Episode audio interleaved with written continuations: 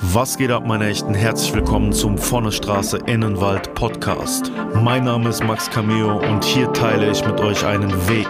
Ich war in meinem bisherigen Leben sowohl ganz unten wie auch ganz oben. Auf meiner Sinnsuche habe ich mich dazu entschieden, ein Leben im Einklang mit der Natur zu führen. Diese Geschichte und viele weitere wirst du hier hören.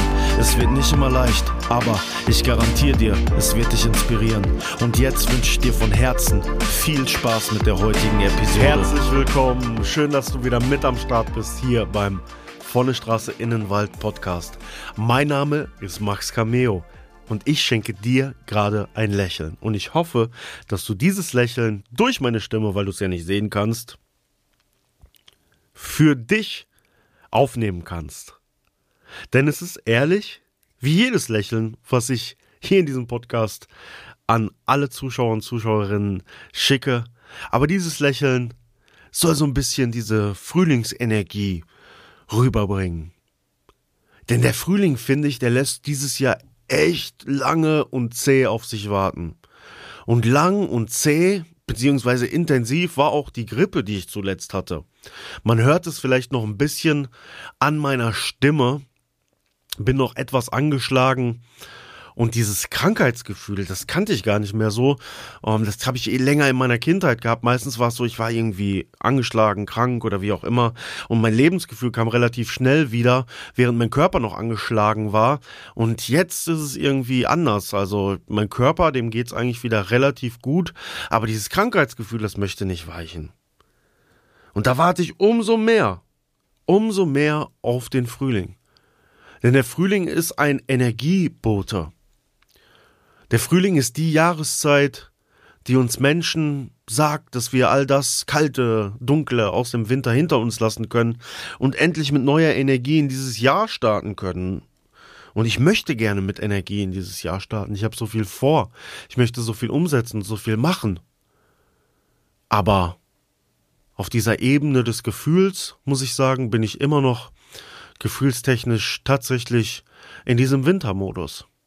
Und ich versuche, wenn ich draußen meine kleinen Spaziergänge mache und ich kann nicht so viel laufen gerade, weil ich entsprechend eben so krank war und auch so ins Bett gefesselt war, ich versuche jeden kleinen Frühlingsboten irgendwo zu deuten. Jeden kleinen Keim, jedes kleine Grün, was irgendwo sprießt, zu sehen. Und manchmal, und das habe ich jetzt am Wochenende gemacht, dann nehme ich schon mal so einen kleinen Spitzwegerich zum Beispiel, der am Weg wächst und esse den in der Hoffnung, dass der mir schon mal so ein bisschen Energie gibt. Aber selbst bei denen ist es so, dass sie immer noch so ganz klein und mickrig sind und selbst auch noch nicht irgendwie die Energie aufbringen können, die sie brauchen, um entsprechend zu wachsen, entsprechend Energie zu haben, um diese Energie dann an uns weiterzugeben, wenn wir diese Pflanzen essen möchten. Und das ist wirklich, ja, so eine Trägheit irgendwie die sich da einschleicht. Und das merke ich bei vielen Leuten im Moment, gerade in Bezug auf ja, Grippe, äh, Atemwegsinfektionen, das alles. Man merkt doch tatsächlich, dass um uns herum viele, viele Leute wirklich noch angeschlagen sind oder immer wieder krank werden, sich nicht besonders gut fühlen. Und deswegen müssen wir uns bewegen. Deswegen können wir nicht rumsitzen und sagen, sondern wir müssen zumindest sowas wie das Lächeln am Anfang kultivieren. Wir müssen unsere Energie hochbringen. Wir müssen uns bewegen. Wir müssen rausgehen. Und vielleicht zusammen auch mit der Natur kämpfen dafür, dass der Frühling endlich kommt. Vielleicht sind es diesmal wir, die ein bisschen ja, der Natur irgendwie unter die Arme greifen müssen, damit das Ganze in Bewegung kommt. Vielleicht einfach mit unserer guten Stimmung. Hm? Weil wir haben ja wesentlich weniger Auswirkungen im Gegensatz zu den Pflanzen darauf, ja, was so mit den Jahreszeiten passiert, außer dass wir maßgeblich verantwortlich für ähm, Auswirkungen oder Verschnellerungen des Klimawandels teilweise sind durch unseren Lebensstil. Nicht alles, aber vieles. Ja, vielleicht können wir einfach auf der, und das klingt jetzt ja sehr hochgehoben, auf der Energieebene versuchen, das Ganze in Gang zu bringen. Weil ich glaube, wir alle brauchen das. Ich glaube, wir alle haben es wirklich nötig, dass wir aus diesem Winterschlaf erwachen und all die Dinge auf der Welt, die uns vielleicht auch belasten, die mich belasten, ich glaube jeden, uns nicht mehr so mitnehmen, weil wir rausgehen können, weil es langsam wärmer wird, weil alles ergrünt und wir uns einfach wieder an diesen einfachen Dingen erfreuen können. Aber ja, wenn die einfachen Dinge nicht da sind, nicht zu sehen sind, ja, dann ist es manchmal schwer und dann ist man anfälliger. Und das habe ich auch diesmal gemerkt. Deswegen wünsche ich euch wirklich viel Mut und viel Kraft dafür, es mir gleich zu tun und alles an Energie zu bündeln und mit voller Energie jetzt weiterzumachen und weiter zu starten und dieses, ja, hinter uns zu lassen. Das alles, so wie ich das auch noch habe, dieses, dieses Gefühl von Trägheit und Krankheit und das alles. Ja. So viel vielleicht heute zum Start mal dazu, ja, was gerade um uns herum passiert, wo wir uns drin bewegen und was wir vielleicht dagegen tun können. Wenn du auf der Suche nach einem unvergesslichen Erlebnis mit der Natur bist, dann ist Natur und Survival genau das Richtige für dich.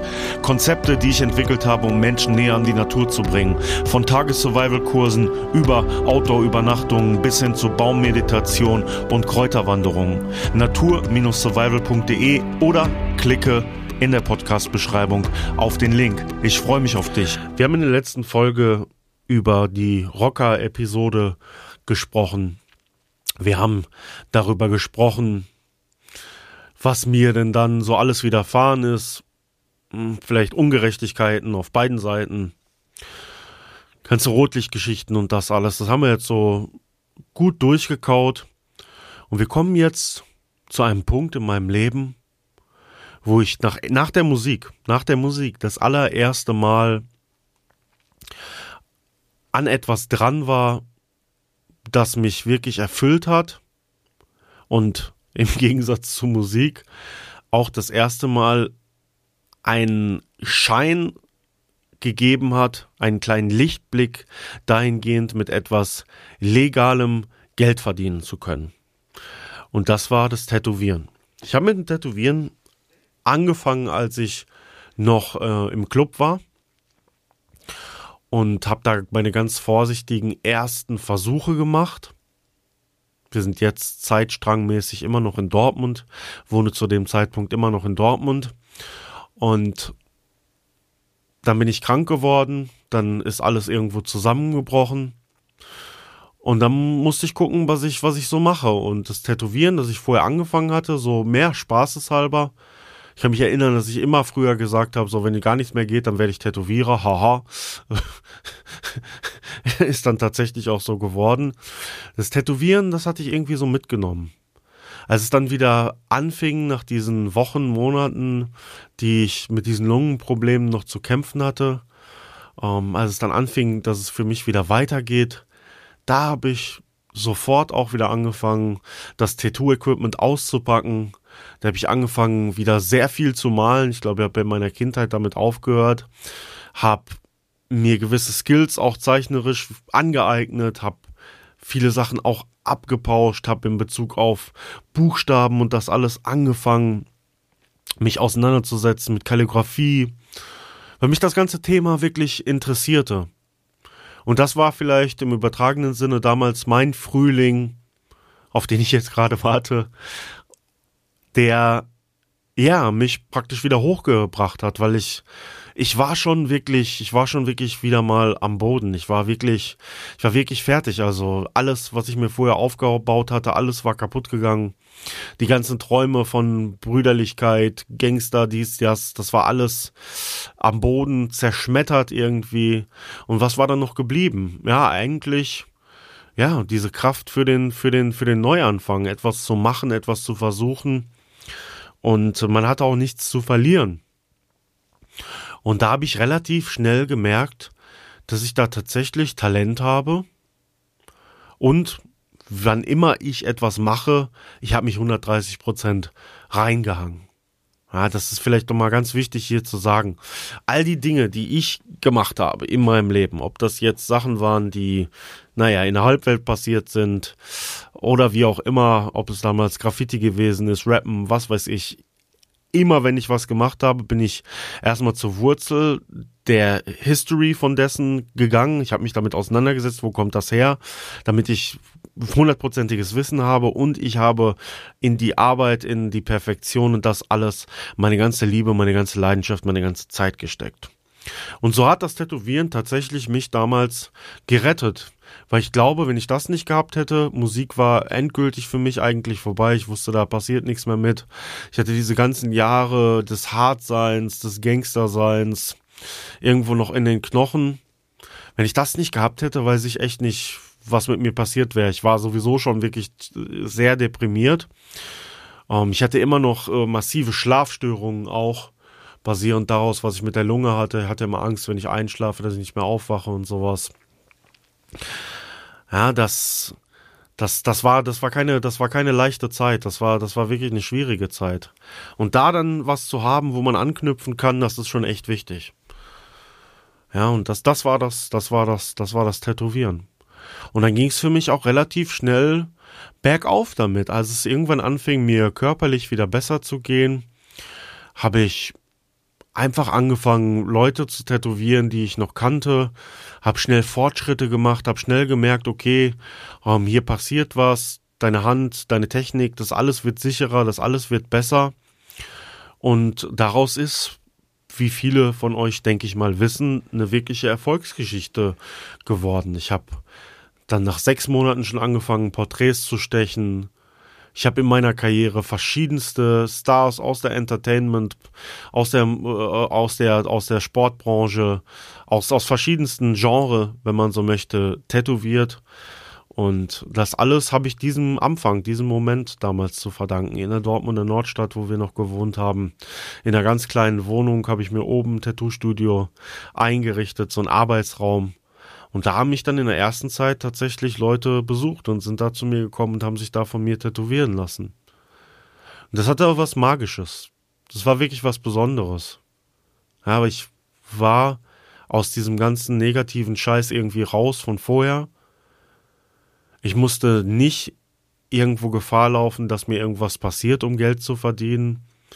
Und ich konnte irgendwie der Leidenschaft freien Lauf lassen. Das war das erste Mal, dass ich wirklich sozusagen etwas machte, was mir, was mir wirklich Spaß machte und dass ich damit Geld verdienen konnte. Vorher hat man mir immer gesagt, aus meinen Leidenschaften kann man kein Geld verdienen und es war praktisch tatsächlich wie bei der Musik auch so, dass man, dass man es nicht konnte. Falls du Interesse daran hast, dir ein Tattoo stechen zu lassen, dann schau mal auf der Seite hillsidetattoo.de vorbei.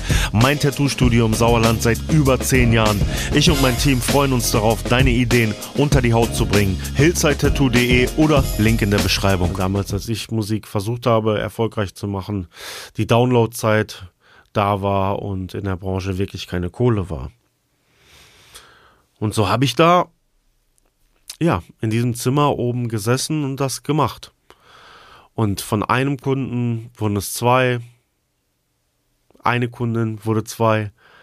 Ja, es war wirklich, ich habe auch gemerkt, dass ich, dass ich den Menschen relativ gut nahe komme, dass ich was ich schon immer konnte, mich sehr gut auf die Leute einlassen konnte, dass ich sie von meinen kreativen Ideen auch überzeugen konnte und äh, dass ich ehrliche und wirkliche Liebe für das, was ich tue, zurückbekomme. Das kannte ich so auch nicht. Von daher ist auch Tätowieren heute noch immer etwas, dem ich sehr dankbar bin, das ich sehr schätze, weil es mich auch mit zu dem gemacht hat, der ich heute bin. Und ich habe natürlich auch ähm, lustige Episoden damals dann da, dann da erlebt. Ja, ich kam ja wirklich, ich hatte meine Anteile verkauft, das alles war so lange krank gewesen. Viel Geld ist dann dadurch dann äh, futsch gewesen einfach. Ich habe von 0 auf 100 angefangen. Ja, musste manchmal, wenn Leute, wenn Leute zu mir kamen, musste ich die erst vorher um Geld bitten, um dann zu DM zu fahren, um Handschuhe zu kaufen oder sowas. Ja, ich hatte wirklich zero. So. Ja, es war wirklich, es war wirklich nicht, war wirklich nicht leicht, war kein einfacher Start, aber es war irgendwie innerlich, in mir war es total leicht. Nur das Äußerliche war schwer. Und wenn man so eine Leidenschaft hat, wenn man etwas entdeckt, was einem, was einem das geben kann, dann sollte man niemals so arrogant und so hochnäsig sein und das vergessen. Und das habe ich bis zum heutigen Tag nicht. Ja, bis zum heutigen Tag nie vergessen, was das Tätowieren mir gegeben hat. Nie. Und immer wenn ich auch heute ins Studio komme, danke ich für den Tag und ich danke für unsere Kunden, die unseren Lebensunterhalt sichern. Weil das nicht selbstverständlich ist, mit Kreativität Geld verdienen zu können. Das ist eine wirklich, wirklich tolle Sache. Was ich sagen muss, ich konnte all die Sachen, die ich vorher gelernt habe, all die Dinge, die ich auch ja von diesen Gs, mit denen ich zusammen war, die Geschäftstüchtigkeit mit dem Escort und der Klamottenmarke und das alles, da konnte ich auch viel von einbringen. Das, ich habe das ganz schnell gemerkt, dass nichts von dem, was ich vorher gemacht habe, im Grunde genommen nachteilig für das Geschäft war, sondern ich konnte dann auch eine Professionalität dem Tätowieren dann mit dazugeben. Habe auch beobachtet, wie andere Tätowierer wirtschaften, was machen die sehr unstrukturiert und habe von Anfang an gewusst, okay, ich muss selber hier strukturiert sein, dann setze ich mich von den anderen ab, dann, dann bin ich besser als die anderen, dann wissen die Kunden, wo sie dran sind. Und das sind auch gelebte Werte, die ich heute lebe. Wo auch das Tätowieren mir viel beigebracht hat für die ganzen anderen Sachen, die ich nebenbei noch heute so mache. Ich glaube, dass natürlich jetzt auch die Frage dann da ist, ja, wen habe ich denn dann so alles tätowiert und was für Geschichten sind in den Jahren entstanden? Ganz ehrlich, das sind so viele Geschichten, da kann man auch wieder Bücher drüber füllen. Was aber in Erinnerung bleibt und was immer in Erinnerung bleiben wird, besonders auch weil er jetzt verstorben ist, ist definitiv die Zeit mit DMX. War damals mit DMX auf Tour sozusagen dann der Tour-Tätowierer und habe diesen Menschen, der für mich natürlich auch seit meiner Kindheit ein Star war, er aus der Nähe erlebt und auch seine, seine schwierige Persönlichkeit aus der Nähe erleben können, die, ja, also Parallelen, denke ich mal, die Lebenswelten, in denen er und ich aufgewachsen sind, sehr unterschiedlich ja, und auch seine, seine mentale ähm, Verfassung, Erkrankung auch schlimmer als bei mir. Mit Sicherheit auch dann, wie ich schon gesagt habe, die Lebensumstände, wie er hochgekommen ist, auf jeden Fall was anderes. Aber diese Ups and Downs, dieses, dieses Extreme, diese extreme Kreativität auch, die dann zu so, ja, unbeschreiblich guten Songs, die er gemacht hat, dann geführt hat, da kann ich dann schon auch für mich viele Parallelen ziehen und das war vielleicht für mich dann auch so so bewegend dann mit so jemandem unterwegs zu sein und auch diesen Weltstar Ruhm zu sehen. Und vielleicht für mich auch das erste Mal, ich war früher schon auch mit bekannten Leuten unterwegs, aber noch nie mit jemandem, der so einen Status hatte, ähm, zu sehen, wie unglücklich das auch machen kann, dieser ganze Fame und das alles wie einsam das macht, wie man auch ausgenutzt werden kann, wie nur noch das Produkt, was man, was man delivert und nicht mehr der Mensch irgendwo zählt, was ja auch bei mir dann später dazu geführt hat, dass ich gesagt habe, so, ey, mein Naturengagement und alles, das ist das, was mir wichtig ist und da, das ist das, was ich jetzt nach außen gebe und das ganze andere, wenn ihr das wollt, dann sucht es woanders, aber nicht mehr bei mir. Und X selber hatte leider natürlich nie die Chance gehabt, das zu machen. Und das, das äh, hängt definitiv von den unterschiedlichen Lebensrealitäten ab. Aber um jetzt ein bisschen auf die Stories zu kommen, was, was haben wir denn so, was haben wir denn so erlebt, was haben wir denn, was haben wir denn so gemacht? Ich kann mich bei, bei X an verschiedene Situationen erinnern, aber so das, ja, was heißt lustigste, aber das, ja, für uns zum damaligen Zeitpunkt lustigste, was wir mit ihm da erlebt hatten, war, dass er irgendjemand aus der Gruppe hatte Tilidin dabei. Der hat sich eine halbe Flasche von einem Tilidin da reingekloppt. Ich weiß nicht, wie der das geschafft hat. Und die ganze Zeit pure Joints geraucht. Dann hat er eine Flasche Hennessy getrunken. Und man kann es sich nicht vorstellen, der stand immer noch wieder eins. Also, ich habe ja auch in früheren jungen Jahren viel zu mir genommen. Ich kenne auch einige Leute, die wirklich hart abgegangen sind, aber das war wirklich das so so so ein Beispiel hatte ich jetzt noch nicht gesehen und dass jemand dann immer noch stehen kann und performen kann und so. Das war schon äh, wirklich was anderes, ja. Und ähm, kurz nachdem der ja so, ich glaube, das Teledin dann drin hatte, hat er gesagt, ich will jetzt den Turbus fahren. Ja, und wie ist das mit so jemandem, der so ein Weltstar ist? Da gibt's da auch in der Crew und so niemanden, der dann da sagt, nee, lass mal. Ja, also um ihn herum sind immer Leute, die auch von ihm profitieren und Geld verdienen. Die lassen ihm dann auch relativ viel machen, weil sie natürlich wissen, wenn sie ihn abwacken, auch aufgrund seiner extremen Persönlichkeit, dann performt er vielleicht später nicht. Also hat man ihn relativ lange Zügel gelassen. Und ähm, dann hat er sich in den Turbus gesetzt. Und dann ist er den Turbus gefahren. Und äh, das war natürlich auch so eine Geschichte, ne? Er war ja immer so auf Dauerbewährung irgendwie, ne? Da hat natürlich jeder sofort gedacht, so, ey, wenn der jetzt, wenn der jetzt angehalten wird und da irgendwas passiert, ich meine, er ist DMX, vielleicht würden die Polizisten auch Fotos mit ihm machen und sagen, so, ja, egal, ne? Aber das war schon, die Schlangenlinien und das alles, das war schon, das war schon, das war schon krass, ne? Und ähm, dann hat er aber nach der Zeit dann gesagt, so, okay, ich will doch nicht mehr fahren. Also er ist dann da einfach, keine Ahnung, um die Location mit dem Ding dann da rumgefahren. Ne?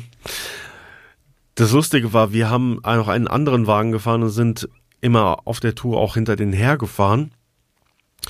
Und irgendwann, als sie vor uns herfahren, auf der Autobahn fängt die Karre wieder an, Schlangenlinien zu fahren. Und ich gucke nur meinen Kollegen an und sage, Ex ist wieder am Steuer. Ja, dann hat er dem Busfahrer gesagt, mitten auf der Fahrt auf der Autobahn, in der German Autobahn, so, ey, lass mich wieder fahren, ich will wieder in den Tourbus fahren. Und wieder hat ihm keiner Nein gesagt. Und dann ist er da, ich glaube auf A1 oder was, mit Schlangenlinien, mit dem Tourbus da rumgefahren und wir haben nur gedacht, Alter, ob das, ob das gut aussieht. Und es gibt auch noch Video-Footage davon, dass er nämlich sich noch einen Spaß daraus gemacht hatte, nicht auf die Straße zu gucken, sondern anzufangen, Geschichten zu erzählen. Er hat aber die Leute verarscht. Er wusste, die Leute haben total Angst und er hat dann da gesessen, ey, yeah, hey, I'm gonna, I'm gonna tell you a story. Oh. So, und hat sich dann immer umgedreht zu den Leuten, sodass die Leute alle sagen, guck auf die Straße, guck auf die Straße. Na, na, I wanna tell you a story. Äh, und, und äh, hat die Leute sozusagen so irgendwie, ja, wie, wie soll ich sagen, er, der war außer Kontrolle, aber war irgendwo dort doch noch in Kontrolle und äh, hatte so viel Sicherheit anscheinend bei dem, was er macht, äh, dass er, dass er dann sich diesen Spaß noch erlauben konnte und niemand ist zu Schaden gekommen. Aber wir, wir sind dahinter gefahren, wir waren froh, dass wir nicht mit da drin waren, aber wir haben uns, wir haben gesehen, wie der Bus gefahren ist und uns nur gedacht, ei, okay, da hätte mit Sicherheit auch mehr passieren können. Ist zum Glück nicht passiert. Und äh, das wird immer so ein Moment sein, wo ich, woran ich mich erinnern kann, wie DMX den Turbus gefahren hat. Andere Stationen, Situationen war so das Obligatorische, was man von diesen Ami-Rappern kennt, ne? Äh, drei Stunden zu spät zum Konzert, er kommt nicht aus dem Hotelzimmer. Wer geht jetzt hoch und holt ihn aus dem Hotelzimmer aus? Das war immer dann die Frage. Wer geht jetzt hoch und holt ihn raus? Nee, du hast gestern gemacht. Nee, jetzt mach ich, jetzt machst du. Ja?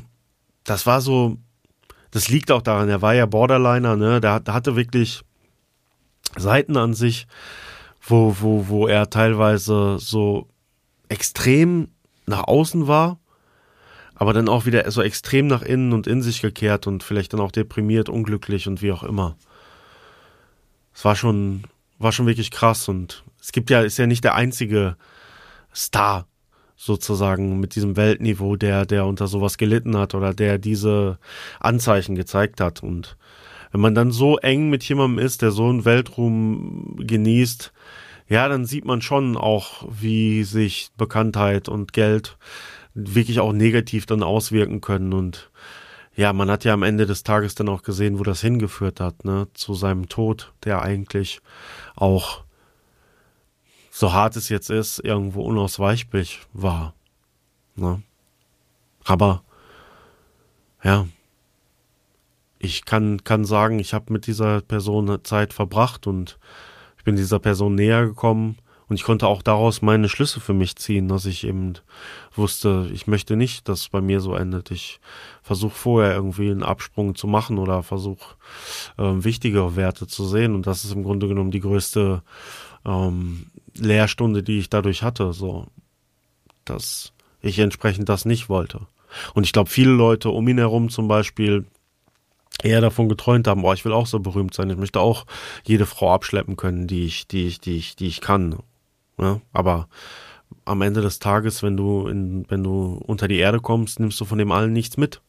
Und darüber sollten wir uns immer, sollten wir uns immer bewusst sein irgendwie. Ja. Was man auch sagen muss, ist, diese Einsamkeit, die habe ich ja schon mal angesprochen.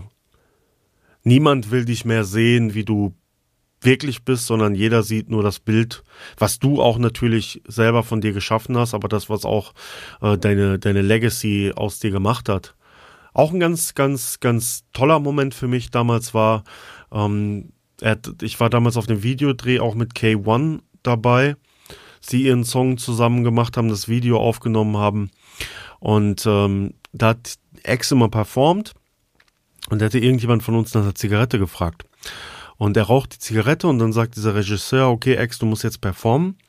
Und in dem Moment schnipst DMX die Zigarette zu Boden, performt seinen Song, seinen 16er, 16 Bars, sagt man im, im Rap, also ein Vers, ein Verse sozusagen, ähm, geht danach wieder auf den Boden, hebt seine Zigarette auf und guckt mich an und guckt die anderen an und sagt, hättet ihr nicht gedacht, dass DMX seine Zigarette vom Boden auf, aufhebt, um die weiter zu rauchen, ne? Da hat man praktisch auch dann wieder diesen Jungen gesehen aus Yonkers, New York, der in diesem, in dieser harten Hut aufgewachsen ist, der, ja, im Grunde genommen dann trotzdem auch noch er selber ist. Aber ich glaube, er ist daran gescheitert, was die Welt von ihm wollte, so wie bei vielen anderen Weltstars dann auch. Und das hat im Grunde genommen dann auch sein Ende bedeutet. Für mich war es eine krasse Erfahrung. Es ist, wie gesagt, nicht die einzige Erfahrung, die ich als Tätowierer sammeln konnte mit weltbekannten Leuten. Auch viele andere. Aber das ist die Geschichte von mir und DMX. Von mir und dem Tätowieren auch. Was das Tätowieren mir gegeben hat. Und was das Tätowieren mir auch weiterhin gibt. Denn ich schätze es nach wie vor, ich mache es nach wie vor. Und ich denke, ich werde es auch noch viele Jahre weitermachen. In diesem Sinne hören wir uns in der nächsten Episode. Bis dahin bin ich draußen. Ich würde mich sehr, sehr freuen, wenn du diesen Podcast positiv bewertest. Damit hilfst du mir. Ansonsten bis zum nächsten Mal. Ich bin draußen. Peace.